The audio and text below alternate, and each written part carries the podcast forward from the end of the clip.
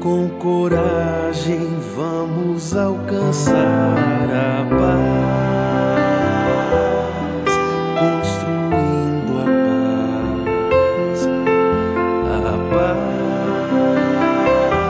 paz, construindo a paz. Olá, queridos ouvintes da Fergs Rádio. Este é o podcast Liderança Espírita para a Nova Era, uma promoção da Federação Espírita do Rio Grande do Sul, através da área da Vice-Presidência de Unificação, em conjunto com o setor de formação de lideranças espíritas, numa ação da área de comunicação social espírita. Este é o episódio de número 5, que tratará da liderança necessária para o movimento espírita. Eu sou Fabiano Souza, diretor do Departamento de Tecnologia da Informação da Federação Espírita do Rio Grande do Sul e trabalhador espírita da cidade de Santo Antônio da Patrulha. E para nossa alegria, nós temos hoje nosso querido amigo e convidado especial desse programa, Maicon Amarante, da cidade de Santiago. Fala um pouquinho para gente da tua experiência, da tua formação, do teu contato com o movimento espírita. Muito bem. Saudação a todos os ouvintes. Saudação ao Fábio. Bom, nós somos trabalhadores da Cidade Espírita Jesus de Santiago. Labutamos nessa seara já tem um tempo, sou de família espírita. Isso tem sido um, fator muito importante na nossa condução nessa jornada, nessa caminhada porque nos reconhecemos seres muito rebeldes. Né? Se não fosse a família espírita, talvez nós não tivéssemos esse contato. E na cidade de Santiago, como trabalhador de, desta sociedade, hoje exercemos a função de presidente e também na presidência da União Municipal Espírita de Santiago. Tu também atua nos, nos grupos de formação de multiplicadores na área da liderança. Fala pra gente dessa tua experiência, do contato com esse setor que multiplica no Estado, nesse novo paradigma de rede, novos saberes nesse contexto de união, de unificação e o líder espírita como esse agente promotor da união e da unificação no Estado. É verdade. Nosso primeiro contato com o trabalho da área se deu através do livro, do líder espírita. Nós acompanhamos o lançamento da obra em Santa Maria, no Abrigo Oscar Pitã, onde tivemos a oportunidade de ouvir a palestra da Beth, do Gabriel, e posteriormente a leitura do livro. E isso foi muito impactante, porque nós não havíamos pensado no trabalho sobre essa perspectiva. E à medida que fomos nos aprofundando no tema, fomos nos dando conta do quanto este assunto ele é consentâneo, quanto ele é importante na condução da nossa caminhada dentro do movimento espírita. Posteriormente, fomos convidados, ainda em 2016, para o trabalho de facilitador oficineiro desse programa de formação de lideranças que hoje tem se expandido a olhos vistos pelo Estado. E para nós tem sido uma jornada, a verdadeira jornada da transformação da liderança. É, quando nós encerramos esse ciclo de formação há pouco tempo, no nosso relato final de atividade, tivemos a oportunidade de dizer que aquele momento era um verdadeiro divisor de águas, porque compreendíamos a tarefa sob uma, uma nova ótica, uma nova dimensão. Que graças a esse programa, graças a esse trabalho da liderança servidora com o Cristo, tem nos ensejado refletir e levar essa reflexão aos nossos amigos no movimento espírita do Rio Grande do Sul. Aplicamos uma oficina há poucos dias na cidade de Santa Maria e a gente verifica em cada companheiro, em cada rosto amigo, o quanto isso impacta positivamente na jornada, na tarefa de cada um. É um programa abençoado em nossas vidas, com certeza. Essa também é a ideia do nosso podcast: divulgar essas ações que muitas das vezes não estão claras e visíveis ao movimento espírita, à comunidade espírita do Rio Grande do Sul e do Brasil. Né? Então, muito interessante esse teu relato. Bom, para quem já vem nos acompanhando ao longo dos quatro episódios iniciais, após essa introdução, nós procuramos sempre refletir em torno de um texto de Emmanuel, antes de iniciarmos propriamente o estudo do capítulo referencial dos nossos podcasts que giram sempre em torno dos livros União e Unificação e do livro O Líder Espírita. Hoje nós temos, pelo Espírito de Emmanuel, na psicografia de Francisco Cândido Xavier, no livro Paciência, a lição número 1, lá na página 13, Liderança. Não raro ouvimos respeitáveis representantes das comunidades terrestres, reclamando líderes capazes de conduzi-las à concórdia e ao progresso, sem ódio e destruição. Justo, no entanto, não esquecer que a Terra conhece o líder de todos os líderes humanos, habilitados a guiar a coletividade para o reino do bem. Importante refletir que ele transportava consigo a própria grandeza sem mostrar consciência disso. Não colheu da vida mais que o necessário à própria sustentação. Associou-se a companheiros tão pobres e tão anônimos quanto ele. O era no início da revelação de que se fazia mensageiro, a fim de realizar o apostolado que trazia aconselhou o respeito aos condutores do poder humano, mas nunca indicou a desordem e a crueldade para a solução dos problemas do mundo. Conviveu com a multidão, compadecendo-se de suas aflições e necessidades. Chamava a si os pequeninos, de modo a ouvi-los atentamente. Amou aos enfermos, aliviando-lhes as enfermidades com a força do amor nascida na oração. Amparou aos irmãos obsessos e dialogou com os desencarnados sofredores, endereçando-lhes expressões de esclarecimento e reconforto. Alimentou os famintos antes de ministrar-lhes a verdade. Ensinou o perdão e a tolerância, não possuía ouro nem prata que lhe garantisse a influência acusado sem culpa, aceitou agravos e injúrias, sem defender-se. Executados por alguns dos seus contemporâneos, que se lhe faziam adversários gratuitos, portou-se com humildade e grandeza de espírito, rogando a benevolência dos céus para com seus próprios inimigos. Entretanto, desde que desapareceu do cenário dos homens, passou a viver mais intensamente na terra conquistando corações para a sua causa. Em quase 20 séculos, famosos condutores de povos foram esquecidos. No entanto, a influência do líder dos líderes no mundo, sem ameaças e sem armas, cresce com os dias. Quem estiver procurando liderança na terra, saiba que ele, Jesus Cristo, até hoje tem o nome de Senhor Jesus e no limiar do terceiro milênio dos novos tempos, temo-lo sempre por esperança das criaturas e luz das nações. Muito interessante essa mensagem, né, Michael? Porque tu relatava toda essa alegria, todo esse envolvimento das atividades de formação de novos líderes, da multiplicação do conhecimento de unificação, né, que realmente enterneceu o teu coração e trouxe acredito tenha trazido ainda mais esperança né, para o cenário futuro do nosso movimento espírita. E a gente, percebendo essa abordagem de Emmanuel, nota que a liderança de Jesus, mesmo após tanto tempo, mesmo sem a sua presença física no mundo, segue ecoando ao longo dos tempos como uma onda que se projeta para a eternidade. Verdade.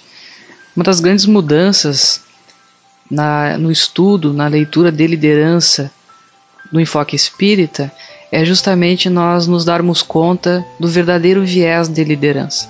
Nós viemos de uma cultura em que nós carregamos uma percepção de liderança que não, não nos diz muito respeito. Nós não nos sentimos apropriados das literaturas que falam sobre o tema, em grande parte, não nos sentimos representados por boa parte das lideranças do mundo, porque, em grande medida, o nosso paradigma de liderança fala de um exercício de poder arbitrário, autoritário, por vezes revestido do cargo, e à medida em que nós vamos aprendendo a liderança no enfoque espírita, tal qual nos traz Emmanuel como Jesus, o grande líder de todos os líderes, nós vamos percebendo que aquele que é o maior líder é o que mais serve, é o que está mais disposto a servir, independente da seara onde seja convidado, para qual atividade ele seja convidado. Não é o destaque do cargo, da posição, é simplesmente a oportunidade de ser útil àquele companheiro que necessita do nosso apoio, do nosso auxílio. Esse viés de liderança trazido nas leituras do líder espírita, no trabalho que realizamos junto com os companheiros no programa de formação de liderança, a nosso ver está muito bem sintetizado nesta página do Emmanuel, que é reconhecido por esse espírito de escola que tem uma capacidade de síntese fantástica. E nesta página ele nos fala aquilo que está realmente em nosso coração. Liderança servidora é a, é liderança com e do Cristo, e que nós possamos utilizá-la sempre como exemplo. Interessante que, além de tantos paradigmas trazidos pelo Mestre, principalmente nessa abordagem de Emmanuel, nós percebemos que também o paradigma novo da liderança nova foi trazida e exemplificada por Jesus. Né? E um, uma frase muito interessante que Emmanuel nos traz aqui e que me chamou muito a atenção, porque na maioria das vezes o líder que não está envolvido no processo, não está conjugado, não está servindo ao processo, que é esse novo paradigma né, desse líder mais envolvido e colado junto ao processo, não percebe os nuances das suas ações para atingir as metas, estão conversando com um objetivo maior no futuro. Né? Então, muitas vezes esse líder é, do paradigma anterior, um paradigma mais autocrático, né, mais hierárquico vertical, uhum. como ele não está tão envolvido com o dia a dia, com o processo, ele não percebe esses nuances que, ao final da, da, das contas, é um requisito fundamental para o bom avanço das ações, combinarem com as metas e os objetivos. E a frase que me chamou a atenção é essa aqui, ó. Alimentou os famintos antes de ministrar-lhes a verdade. Interessante, né? Perceber que na ação, muitas vezes unificadora, são necessários alguns passos, o cumprimento de alguns requisitos antes de se atingir o objetivo maior. Né? Uh, Conta-nos a história das ferrovias nos Estados Unidos, que até como uma forma de motivar os trabalhadores na construção, praticamente se estabeleceu uma rede ferroviária incrível nos Estados Unidos, mas como forma de motivar os trabalhadores, porque era uma atividade muito pesada, né, estressante, desgastante, alguém, provavelmente um líder envolvido com esse novo paradigma, estabeleceu que a cada milha de ferrovia construída, eles colocariam nesse, nessa milha uma pedra ali das redondezas, e essa pedra significaria um ponto, um passo atingido. E ali eles celebrariam em torno daquela pedra, né? E daí vem o conceito milestone, que é a pedra na milha. Porque de pedra em pedra, de meta em meta, a gente conquista o objetivo maior que para eles era provavelmente ligar um estado a outro do país, né? Então uh, essa liderança com Jesus e esse envolvimento do paradigma servidor nos dá, nos traz esse contexto de que é importante estar junto ao processo e servindo, principalmente porque permite ao líder uma radiografia melhor do cenário, dos contextos, das capacidades de doação dos seus, dos seus liderados, né?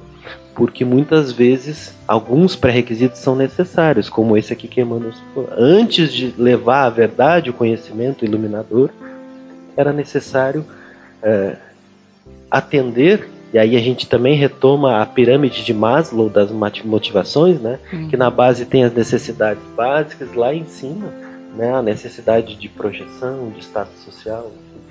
Então perceber que, que o próprio Cristo já estava alinhado com o conceito agora recente, né, do nosso século da questão motivacional. Bom, o tema do nosso episódio de número 5 é intitulado Liderança Necessária para o Movimento Espírita. Esse tema referencia o capítulo de mesmo nome, Liderança Necessária para o Movimento Espírita, que consta do livro editado pela editora Francisco Spinelli, chamado Líder Espírita, de autoria de Maria Elizabeth da Silva Barbieri e Gabriel Nogueira Salum. E o primeiro link estabelecido neste capítulo procura referenciar a liderança que se possa ofertar, a liderança que se percebe e a liderança necessária, onde os autores procuram estabelecer um ponto ótimo, um ponto excelente, um ponto de equilíbrio entre a liderança que se possa ofertar, a liderança percebida e a liderança necessária. Iniciando pela liderança ofertada, os autores nos instigam que tipo de líder estou sendo?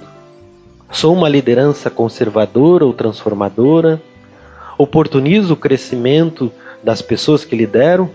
Sou criativo, ousado ou acomodado? Sou visionário ou focado em problemas? Então, todos esses questionamentos fazem parte do processo de autoconhecimento do líder, para que ele se identifique com a maior lucidez possível qual a liderança está ofertando à sua equipe e à sua organização. Então, aqui a gente inicia por esse processo do autoconhecimento que nos é proposto por São Santo Agostinho, né, Marco? E que também nós, no palco da liderança, precisamos desse processo íntimo e periódico de reflexionamento avaliar que tipo de líder estou sendo, né? Através desses vários questionamentos aqui que nos são propostos pelos autores do livro. Avançando, os autores nos sinalizam como uma ferramenta para que possamos visualizar todos esses pontos que surgem desse processo íntimo de questionamento, uma técnica chamada chá. C. Conhecimentos, H de habilidades e A de atitudes. Então, muitas vezes, em cada área, né, eh, colocando no papel esses pontos em torno do conhecimento, esses pontos em torno das nossas habilidades e esse ponto em torno das atitudes, enquanto no palco da liderança, a gente consegue estabelecer como se estivesse fazendo uma avaliação de fora nos olhando no palco da liderança, que tipo de liderança temos ofertado aonde estamos no campo das ações de liderança e de influência ofertando ao movimento espírita, à nossa casa espírita, ao nosso órgão de unificação. Avançando, os autores nos propõem a questão da liderança percebida. Desta forma, a liderança que ofertamos, dizem os autores, nem sempre é percebida da mesma maneira como a vemos. Esta é uma das muitas razões para que estimulemos a adoção de uma cultura de avaliação predispondo-nos a dar e receber feedback e a moldarmos a nossa maneira de liderar ao modus mais adequado à instituição. Então, aqui, no campo da liderança percebida, nós estamos no meio, vamos dizer assim, de uma caminhada para essa junção desses três pontos, do enlace desses três pontos, para que consigamos atingir esse ponto ideal da liderança, esse ponto ótimo, esse ponto excelente na medida do que for possível. Porque nós ofertamos aquilo que temos, o próprio apóstolo Pedro dizia isso, que eu tenho muito pouco, mas o que tenho, isso eu dou. Né? Mas como aqueles que convivem conosco no cenário da unificação, na casa espírita percebem a forma como, como agimos nas ações de liderança. E aí surge, né, Michael, essa ferramenta maravilhosa que é realmente a parceira do líder, que é o feedback. Verdade. O que nós percebemos, fazendo um gancho, fazendo um link com a mensagem de Emmanuel, é uma relação com uma frase que diz, nos diz o seguinte: chamava a si os pequeninos, de modo a ouvi-los atentamente.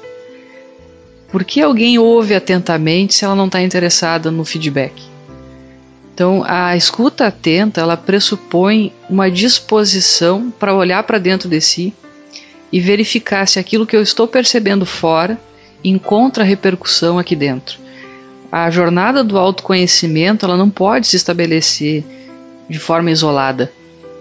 Se nós tentarmos fazer uma caminhada do autoconhecimento sozinhos, é muito provável que na nossa percepção do horizonte nós fiquemos restritos a alguns metros e nós vamos imaginar que o universo ele se restringe à nossa sala. Porque a nossa visão ela é aquela e nós não temos nenhum motivo para mudar. A partir do momento em que nós começamos a ouvir o outro, os seus anseios, as suas dificuldades, as suas necessidades, olhar para dentro de nós e verificar o quanto em nós nós temos de recursos à disposição daquele companheiro, o nosso horizonte ele se expande. Então ele passa de alguns poucos metros para algumas milhas, para alguns quilômetros, e assim nós vamos expandindo. À medida em que nós vamos nos relacionando, a qualidade dessas relações, a quantidade dessas relações vão nos abrindo novos horizontes. Que, a nosso ver, na nossa humilde opinião, é o trabalho, o papel da unificação na seara espírita à medida em que nós vamos conhecendo novos grupos, vamos nos relacionando com novos companheiros, nós vamos conhecendo outras realidades e aquela nossa realidade de antes ela se altera, ela se modifica. Porque aquilo que eu imaginava que estava muito bom, eu vejo que pode ser melhor. Fazendo uma analogia com a, uma tecnologia que nós utilizamos quase que diariamente, que é o GPS, quando nós programamos uma rota, nós definimos naquela rota o caminho aonde nós queremos chegar. Hoje, passando por uma determinada região da cidade, talvez o melhor caminho seja tangencial à direita, dado o fluxo, dado o trânsito naquele dia da semana, dado uma, uma contingência naquele dia da semana, talvez a rota pela direita seja a melhor. Talvez na semana seguinte, se eu repetir aquele caminho, ele já não seja tão bom. Ele era bom uma semana atrás, mas hoje a contingência naquela região da cidade mudou. E aí eu preciso reprogramar, reconstituir a minha rota. Antes eu ia pela direita, hoje eu preciso ir pela esquerda, esse vai ser o melhor caminho, esse vai ser o caminho mais rápido. O que nós percebemos nessa caminhada da liderança é, é que se nós abrimos mão do autoconhecimento e do feedback, nós ficamos com o caminho que deu certo em algum momento da história. Há 10 anos atrás deu certo. Há 5 anos deu certo. Mas eu fiz isso a vida inteira e deu certo. A gente não ouve isso, alguns companheiros dizerem que assim. É a né? cristalização, vamos dizer assim. Exato. Os acertos acabam engessando. Exatamente. E nós perdemos de conta que a, a diversidade das experiências é que nos vão permitindo reagir da melhor forma conforme o cenário. Nós temos em ciência da computação na inteligência artificial, que é uma área do conhecimento dentro da computação, os, os algoritmos de aprendizagem de máquina. Nós não estamos dizendo com isso que os computadores sejam mais inteligentes que os seres humanos, mas eles conseguem, no limite da estatística, da matemática, fazer inferências e tomar decisões de uma forma muito rápida com base naqueles números. E uma das etapas que se usa para treinar esses algoritmos é separar um conjunto de dados de teste e verificar se aquele algoritmo está aprendendo ou não. Então eu tenho um conjunto de dados de teste para saber quem são bons pagadores, por exemplo, no, no ramo do, dos bancos. Se esse algoritmo ele acertou 100% dos bons e dos maus pagadores, esse é um mau algoritmo. Porque ele acertou aquele conjunto de dados. Ele decorou aquele conjunto de dados. Ele não aprendeu com os dados. Se foram apresentados outros dados, ele não tem a resposta. É como aquele aluno estudou para uma prova, ele decorou o capítulo do livro, então ele vai fazer a prova e o professor ele só reformulou a pergunta e o aluno não tem a resposta, porque ele sabia a resposta se ela fosse perguntada de um determinado jeito. Como foi perguntado de um outro jeito, ele não tem a resposta. O aprendizado ele se dá no exercício da liderança essa construção da generalização das experiências. E para isso nós não podemos nos engessar numa única experiência que deu certo. Nós precisamos pensar assim como o GPS, em que o cenário muda conforme o trânsito, conforme o tráfego na cidade ele está mudando, nós precisamos nos adaptar àquela nova realidade. À medida em que nós vamos tendo novas experiências, novos aprendizados, fazendo novas tentativas, evidentemente sem desconsiderar o passado, porque isso também seria um erro, mas quando nós conseguimos conciliar esse meio termo entre o que deu certo no passado e os anseios do futuro, nós conseguimos um caminho um pouco melhor, um pouco mais saudável na nossa relação de liderança. Isso só é possível considerando esses dois aspectos do autoconhecimento, porque eu preciso olhar para mim e ver o que precisa ser mudado, e o feedback do companheiro que está trabalhando comigo, porque se eu não paro para ouvir, eu sempre vou achar que estou certo. Com certeza. E a, além da importância do feedback, é importante a constância desse feedback, para que ele fique constantemente uh, retroalimentando. Essa é a ideia do feedback, né? A gente tem estabelecido um processo, uma entrada de insumos, de recursos, de matéria-prima.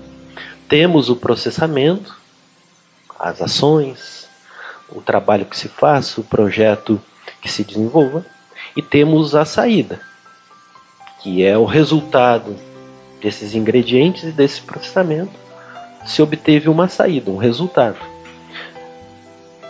O feedback entra na avaliação desse resultado, infere, como tu comentaste, os erros e os acertos, os pontos de melhoria.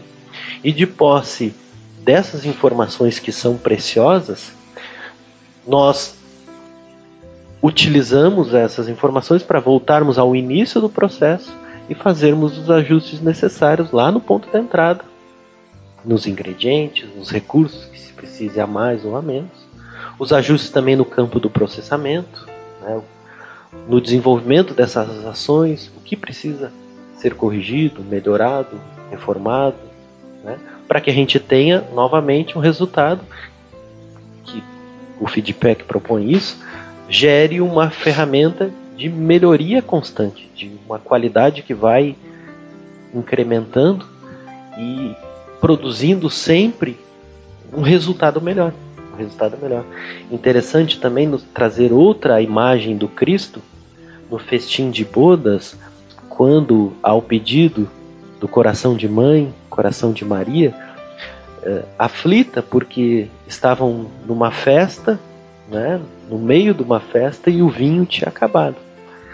E ela, como estabeleceu uma, uma ordem de produção a Jesus, pede que ele socorra aquela situação. Né? E o mestre chama os recursos, que eram os servos da casa, pede que traga as talhas com água pura, que eram utilizadas para cerimônias de purificação dos judeus, e ali ele faz o processamento transformando a água no vinho, por saberes e inteligência e capacidades não sobrenaturais, mas que agora, no nosso patamar de conhecimento, desconhecemos, transforma a água em vinho. E o mestre, antes de ordenar que os servos levassem as talhas, agora com vinho, para a festa, para os convidados, ele pede que leve as talhas com vinho para o mestre de cerimônia, para que ele experimentasse. O mestre de cerimônia é aquela pessoa que a gente tem hoje responsável pelas festas, uma festa de 15 anos, uma festa de casamento, sempre tem a figura profissional de um responsável pelaquela festa. Então Jesus, ele, o mestre dos mestres, se submete ao feedback. Então, se ele se submete ao feedback, nós, discípulos menores, que diremos? Então, passamos pela liderança que estamos oferecendo com os recursos de hoje, conhecimentos, atitudes. Depois passamos pela liderança percebida, que o feedback nos traz esse conteúdo maravilhoso de informações sobre como os agentes externos a nós, vamos dizer assim, percebe a forma que atuamos. E de posse dessas informações, fazendo esses ajustes necessários, chegamos ao ponto da liderança necessária, que é aquela cujo perfil atende aos objetivos e resultados que se quer alcançar na instituição. Dizem os autores, por vezes, nem a liderança ofertada, nem a liderança percebida estão atendendo ao perfil necessário ao momento do centro espírita ou ao momento do órgão de unificação da minha região. Então, a ferramenta de feedback ela é preciosa porque ela nos traz o descompasso. Ela nos traz inúmeras informações de que algo está errado, muitas vezes já vem com elementos que já sinalizam que está errado e os pontos necessários, os requisitos necessários para que se restabeleça uma, no, uma nova ação que está alinhada ao, a, uma nova, a uma nova forma de liderança que, que tenha que se estabelecer para que se atinja resultados melhores no campo da unificação ou no seio da nossa casa espírita. Nós percebemos né, nesse capítulo em especial, quando nós falamos da liderança necessária, é, é que além de nós olharmos para dentro de nós e, e obtermos o feedback dos companheiros que trabalham conosco, a importância de nós olharmos atentamente o cenário externo e analisarmos todas as variáveis à nossa disposição. É um verdadeiro processo de empatia, onde todos os envolvidos precisam ser considerados. Essa é uma nova visão, para mim, foi muito impactante, de liderança, porque nós não podemos desconsiderar ninguém nesse processo. Não podemos deixar ninguém de fora. É muito comum quando nós avaliamos a liderança na visão do mundo como aquele líder encastelado em que as demandas chegam até ele, ele toma as decisões e sempre as decisões tomadas por esse líder são as melhores, né? E simplesmente a sua vontade se executa. Como tu bem trouxeste, Fábio, a importância de estar na linha de frente, de estar junto. A liderança ela deve ser exercida em, junto com os companheiros de trabalho, não acima de ninguém, e sim ao lado, né? Assim como a perspectiva de rede dentro do nosso movimento de unificação, em que nós não temos uma instituição acima das demais, e sim instituições que se somam lado a lado. Quando nós consideramos o ambiente externo ou mesmo interno, mas em toda a sua abrangência, nós vamos conseguindo eh, verificar com, com um acerto um pouco mais, um pouco maior, o quanto que aquilo que nós estamos fazendo hoje é capaz de atender aquelas necessidades. Talvez atenda a minha necessidade ou a necessidade de um grupo de trabalhadores, de frequentadores, mas eu preciso levar em consideração o todo. E nos toca de, de tal maneira esse capítulo que nos faz refletir nas próprias práticas de trabalho que nós temos adotado na Casa Espírita, na União Municipal, da importância da experimentação. Isso também não, a gente não, não pode deixar de lado que, uma vez que nós somos seres falhos, imperfeitos, que temos uma capacidade de enxergar o futuro muito limitada, e esse tem sido um desafio que nós temos provocado os nossos companheiros de trabalho, a tentar nos imaginar no futuro como estará a nossa casa espírita, como estará o nosso trabalho, como estaremos daqui 5, 10, 20 anos a nossa perspectiva de trabalho tende a se modificar muito, de forma muito profunda, quando nós nos imaginamos, nos projetamos no futuro, porque aí nós conseguimos enxergar o cenário que gostaríamos. E normalmente esse cenário que nós vemos no futuro nada mais é que o cenário do hoje que não se concretizou, porque em algum ponto do passado nós não fizemos essa avaliação. A importância de nós olharmos esse cenário, olharmos ou projetarmos ele no futuro e experimentarmos pequenas ações hoje que possam ter um impacto, ainda que pequeno, e esse impacto, mesmo pequeno, avaliado. porque o que nós ainda temos como concepção de trabalho são as grandes mudanças. É assim quando nós falamos de liderança, na liderança do mundo em especial, que nós esperamos o Salvador, que venha resolver todos os problemas. E quando nós nos apropriamos da liderança como um instrumento de trabalho, como nos diz, como nos dizem os autores da obra O Líder Espírita, nunca é demais lembrar: líder é o que você é. Então nós exercemos a liderança a cada momento da nossa vida. Nós não podemos esperar que venha o grande Salvador resolver todos os problemas. Então a pergunta que nós podemos fazer é essa: o que eu posso fazer agora? E o que eu posso fazer agora, pequeno, com potencial para crescer, mas que possa ser avaliado no curto prazo? Porque assim eu consigo efetivamente fazer alguma coisa que não dependa de grandes esforços externos, porque nós normalmente justificamos a nossa pouca ação porque sempre tem alguma coisa que não depende de nós e aí nós não fazemos nada. E esses, essas pequenas ações, esses pequenos projetos acabam sendo aquela pedra da milha, né? Porque é uma distância menor, a gente consegue estabelecer um marco de conquista, mas ao mesmo tempo, na conversa que se faça, na avaliação dos resultados que se faça, de como foi a trajetória de construção naquela milha, surjam esses ensinamentos preciosos né, uma ideia de como fazer diferente, que gere menos esforço e mais otimização de recursos. Então isso é fundamental. Um ponto que eu gostaria de refletir contigo, Michael, é que nós temos a tendência a rotularmos, vamos dizer assim, os estilos de liderança.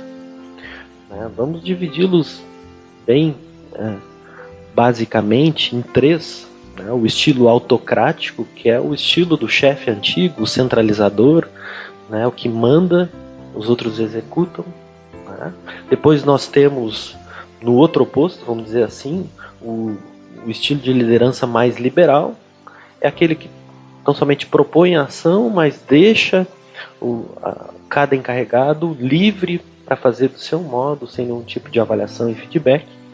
E nós temos um terceiro modelo, que nos parece aquele que está mais no caminho do meio, que é o modelo misto ou democrático, né, tem a figura da delegação, do acompanhamento, mas ao mesmo tempo uh, compartilha a responsabilidade, vamos dizer assim, pela ação, pela tarefa. Então nós temos a tendência, eu observo pelo menos, de rotularmos né, e de nos escaparmos assim, fugirmos do modelo autocrático, de centralização, porque, sei lá, é um modelo do mal, enfim, então nós temos uma tendência, talvez mais ao liberal, o democrático, mas conforme tu disse, muitas vezes a, a pequena ação, o pequeno projeto, que pode, por exemplo, ser organizar um passeio da evangelização infantil a um lar de idosos, a um museu na nossa cidade. Provavelmente, se eu estabelecer uma liderança liberal, nesse projeto, eu vou ter muita dificuldade em função da idade das crianças, da capacidade de disciplina, serem ainda incipientes. Então, provavelmente, a liderança necessária nesse tipo de ação, nesse passeio com as crianças da evangelização ao lar de idosos, tenha que ser mais próximo do modelo do estilo autocrático, estabelecendo uma uma liderança mais forte, mais firme, com disciplina, com norteamento. Gostaria de ouvir tua opinião nesse sentido. Acredito que nós temos dois conceitos dentro da doutrina espírita que podem nos ajudar nessa reflexão. Primeiro, uma passagem do Evangelho, quando nós recordamos com o Cristo fiel no pouco e no muito. Então é normal que nas nossas tarefas, nas nossas atividades, nós comecemos pequeno nós podemos enxergar isso como um círculo de ação que vai se expandindo à medida em que nós vamos demonstrando a competência para a execução do trabalho. O que não é muito diferente das nossas reflexões em torno do livre-arbítrio. Quando nós estudamos com Kardec o livre-arbítrio, nós vamos percebendo que ele não, ele não está pronto, ele não está completo no ser recém-criado, simples e ignorante, mas que ele se expande à medida que esse ser vai ganhando confiança em si, confiança nas suas decisões, vai aprendendo a distinguir o bem do mal, que é o próprio conhecimento da lei divina. Então, isso nos demonstra a necessidade de nós encontrarmos o ponto ótimo ou o meio termo em cada circunstância, assim como quando eh, fizemos a analogia com o GPS. Talvez o melhor caminho hoje para uma ação não seja o melhor caminho para esta mesma ação no futuro ou para uma ação semelhante. Nós precisamos avaliar, dadas as condições, qual o melhor modelo.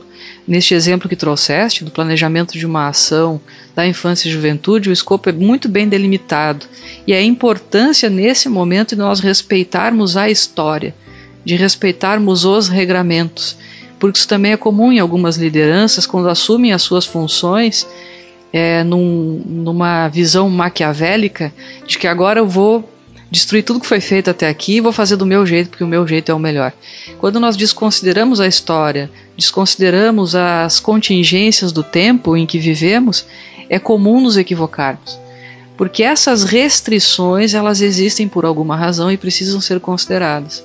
E antes de a gente mexer num cenário que nós não conhecemos bem, é melhor nós agirmos de uma forma mais prudente no pouco para que mais tarde, de posse do conhecimento, apropriados daquela realidade, possamos fazer no muito, fazer um pouco mais, com um pouco mais de liberdade, compartilhando visão, compartilhando com os companheiros de trabalho os objetivos da tarefa. Então nós vemos isso com muita tranquilidade, a depender da tarefa, a depender do ambiente, a depender dos companheiros que nos envolvem no trabalho, que estão junto conosco, nós agirmos de uma forma um pouco mais centralizadora, uma forma um pouco mais descentralizadora, mas em cada momento desses agindo como, como uma verdadeira liderança. Porque nós compreendemos ao estudar liderança que não há como falar de liderança sem falar de educação.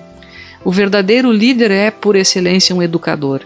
Então nós não podemos em momento algum prescindir do exercício da educação no exercício da liderança. É aproveitar a oportunidade de servir liderando para exemplificar e explicar para o companheiro que está conosco, para que mais tarde ele possa se apropriando daquela metodologia, se apropriando do trabalho, ter mais liberdade na sua atuação. Porque do contrário, talvez falte até mesmo caridade. Eu tenho uma tarefa muito complexa para realizar Talvez eu não tenha me dado conta dessa complexidade porque já estou acostumado com ela há muito tempo e simplesmente entrego para o Fábio. E acho que estou fazendo uma grande coisa. Não, agora ele, ele tem liberdade, eu confio nele. E a criatura está apavorada porque não sabe o que fazer.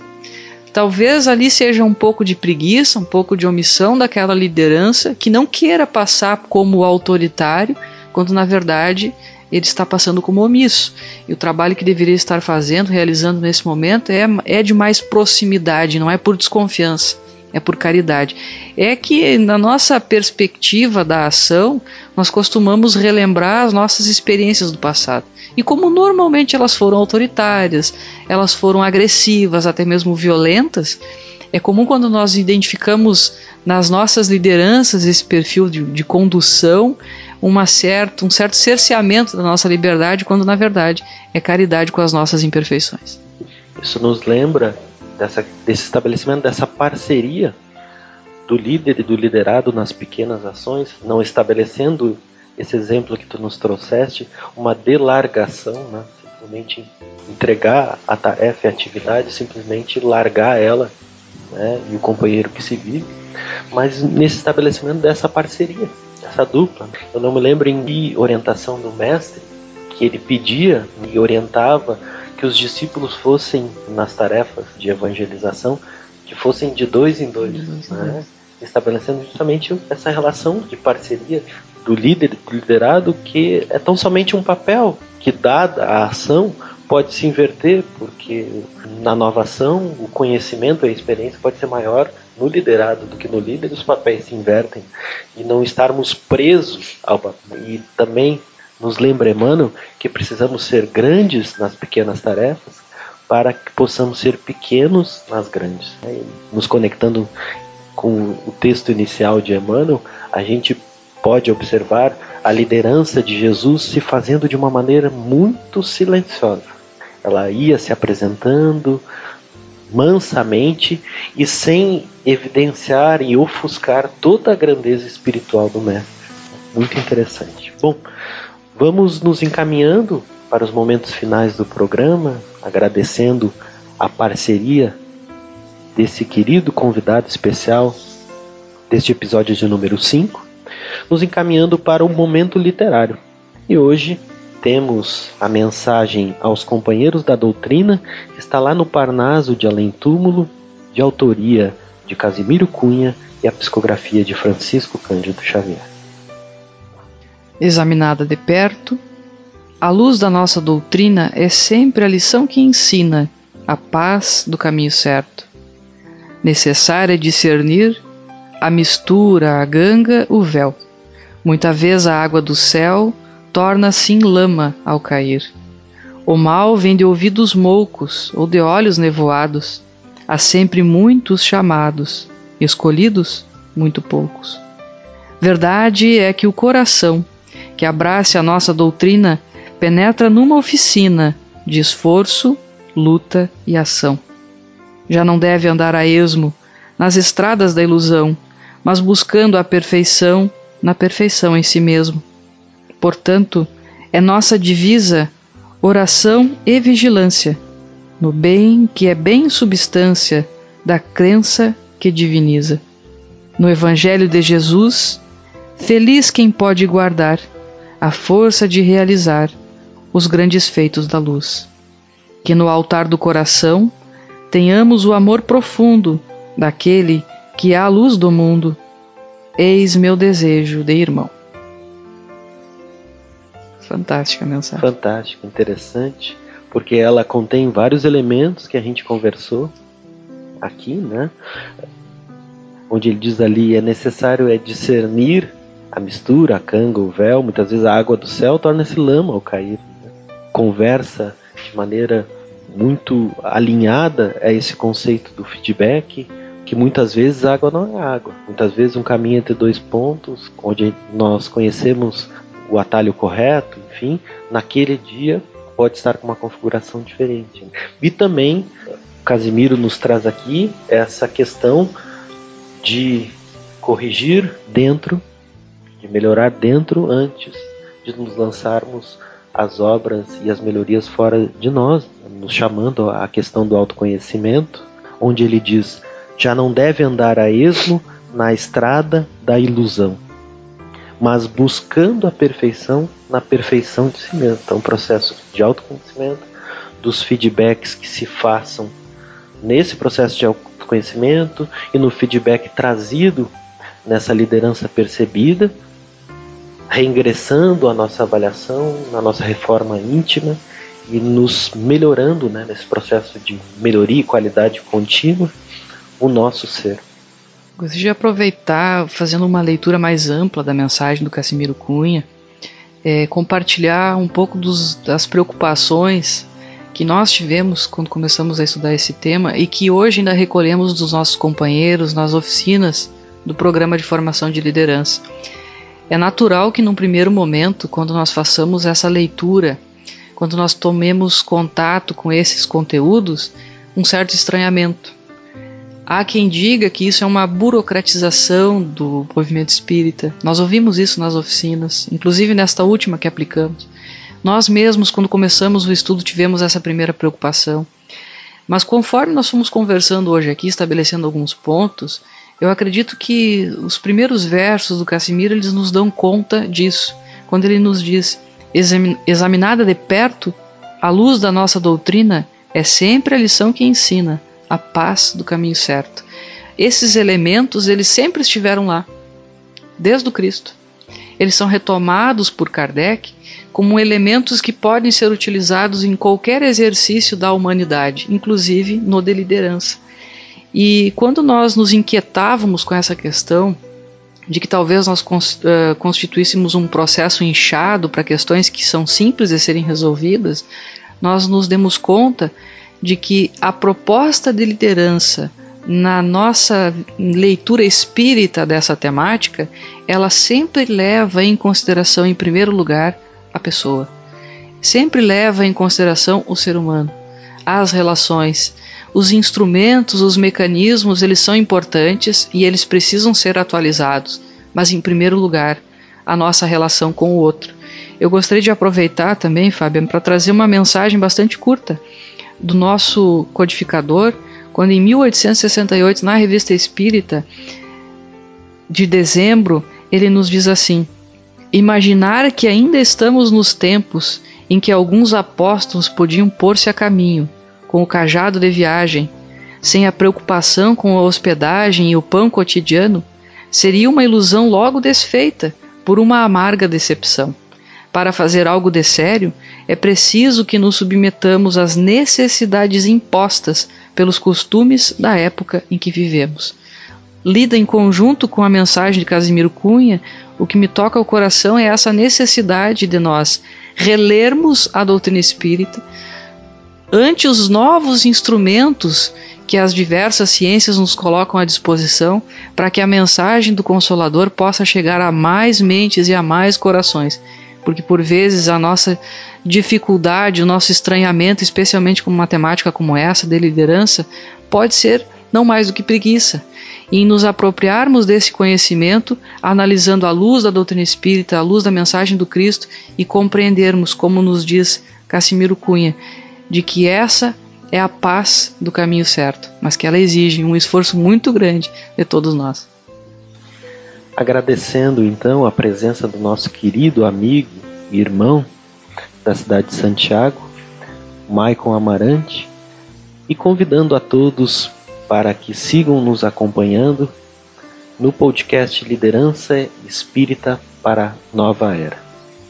Agradecendo assim ao Mestre Jesus, que é o motivo maior da nossa presença, do nosso envolvimento nessas ações de liderança, de união, de unificação, mas que partem inicialmente da união, da unificação e da liderança do nosso mundo íntimo, para que, crescendo em virtudes, em qualidades do esforço da nossa renovação, possamos ser aqueles elementos pequenos, é verdade, mas que atuam na vida e no mundo como promotores do bem-estar social e da paz, levando o amor do Evangelho do Cristo a cada coração que possa influenciar, que possa cativar, que possa tocar. Nos ampara as nossas ações, se conosco, que assim com coragem vamos alcançar a paz, construindo a paz, a paz, construindo.